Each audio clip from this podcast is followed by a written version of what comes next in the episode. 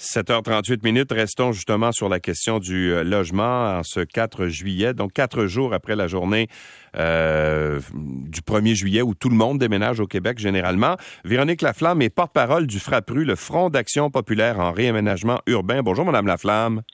Bonjour, Monsieur Lacroix. Alors, vous avez peut-être euh, entendu tout à l'heure la ville de Montréal qui est maintenant rendue à 32 familles qui sont, qui sont hébergées.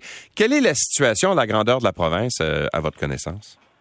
Euh, ben, écoutez, euh, on va avoir des, chiffres euh, nouveaux là, dans les prochaines heures, mais la situation est très difficile. je pense à Drummondville où il y a 138 ménages qui n'avaient pas réussi à signer un nouveau bail et, qui étaient toujours accompagnés par le service d'aide d'urgence. Québec 55, Trois-Rivières 24, Coansville 23, Laval 19, Longueuil 17, Rimouski 10, Joliette 10. Euh, les chiffres sont énormes. C'est la première fois qu'on voit une situation aussi étendue au lendemain du 1er juillet. Euh, autant de ménages locataires qui n'ont pas réussi à signer un nouveau bail le 1er juillet. On en a déjà vu au début des années 2000, mais ça se concentrait dans les grandes villes.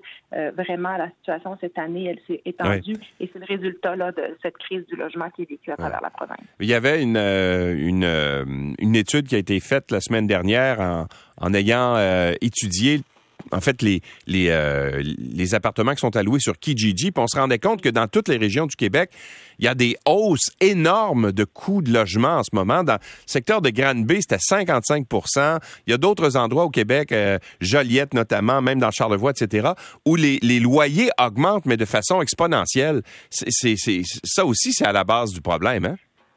Ça contribue très fortement au problème. En fait, cette étude là, du RECLAL comparait les, le prix des loyers inoccupés affichés à sur Kijiji l'an passé avec ceux cette année. Et effectivement, les rares logements disponibles, euh, leur prix a bondi, notamment parce qu'il y a une rareté. Donc, vraiment, il y a une grosse pression. Il y a des gens qui en profitent, euh, qui louent plus cher les logements. Et on entend des témoignages de partout au Québec, des gens dans des petites municipalités qui n'ont jamais vu ça, des gens qui sont forcés de déménager, qui se séparent, qui sont victimes d'une éviction, d'une reprise de possession de logement, qui doivent louer un nouveau logement on passe à des prix de 200, 300 dollars de plus que ce qu'ils payaient auparavant et, ils ne peuvent pas se payer ça.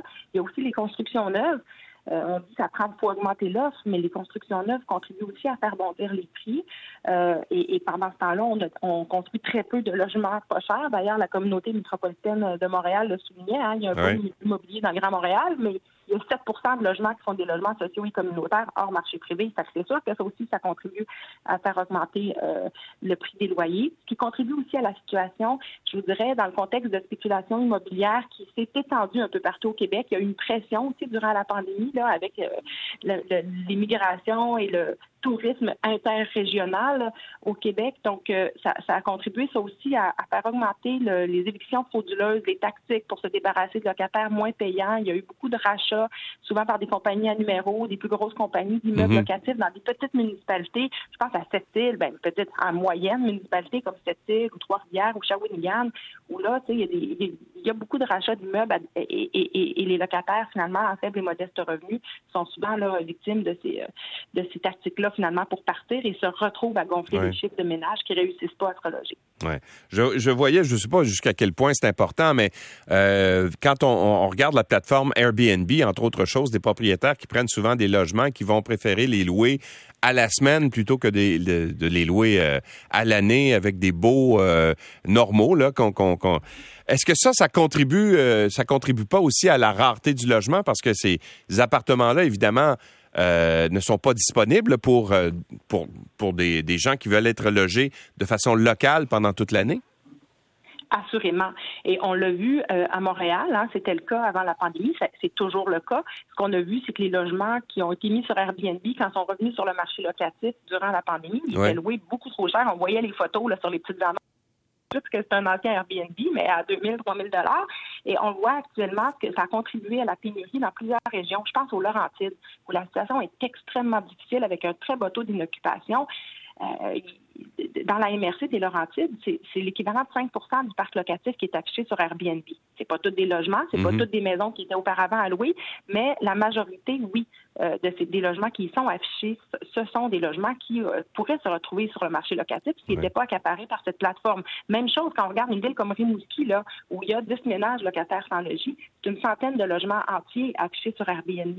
Donc, un peu partout, on voit que ça contribue à cet effritement du parc de logements locatifs encore abordable. Puis la population locale en territoire, il y a des gens qui sont complètement désespérés, qui, dorment en camping, euh, qui, quittent leur, ville parce qu'ils ne peuvent plus y demeurer. En général, les gens qui se retrouvent comme là, il y a 32 familles qui sont hébergées par la ville de Montréal. Est-ce que vous savez combien de temps ils sont hébergés généralement? Euh, pendant combien de temps ils ont besoin des services comme ceux-là de première nécessité? Depuis deux ans, on remarque que c'est en augmentation. Et ce qu'il faut dire aussi, c'est que l'an passé, par exemple, à Montréal, entre le 30 juin puis la mi-juillet, le nombre de ménages accompagnés a doublé à Montréal. Donc, il y a 118 là, qui sont sans logis. Fait que la majorité ne sont pas hébergés par la ville, ne sont pas à l'hôtel, sont chez des proches. Mais souvent, les, plans B, là, après une couple de jours, ça ne tient plus. Donc, le nombre de ménages hébergés pourrait augmenter. L'an passé, là, ça, ça, ça, ça, a commencé à se compter en semaines plutôt qu'en jours, je vous dirais. Et, et, dans plusieurs euh, municipalités aussi, parce que quand il n'y a pas de logement, mais la solution, finalement, on ne peut pas la faire apparaître par magie. Euh, comme je vous dis, il n'y a, pas, a pas un cas d'espèce. Il y a des gens qui vont réussir à signer un nouveau bail. Euh, par exemple, à Montréal, il y a des suppléments loyers d'urgence qui ont été annoncés par le gouvernement du Québec qui peuvent être utilisés parce qu'il y a un peu de logements disponibles, mais la plupart sont beaucoup trop chers de toute façon mm. pour correspondre à, ces barèmes-là. Mais ce qu'on entend dans les municipalités où les taux d'inoccupation avoisinent le zéro, c'est beaucoup plus difficile de trouver une solution à très court terme parce que là, les, logements euh, apparaissent pas. Puis ça, c'est inquiétant. Je voudrais, ça illustre l'importance d'agir en amont dans les mesures structurantes parce que là, ces gens-là vont être dans des situations euh, très, très stressante pendant des semaines, là, euh, dans certains cas. Madame Laflamme, merci d'avoir été avec nous. Merci de votre intérêt, M. Lacroix. Bonne journée. Au revoir, Véronique Laflamme et porte-parole du FRAPRU, le Front d'action populaire en réaménagement urbain.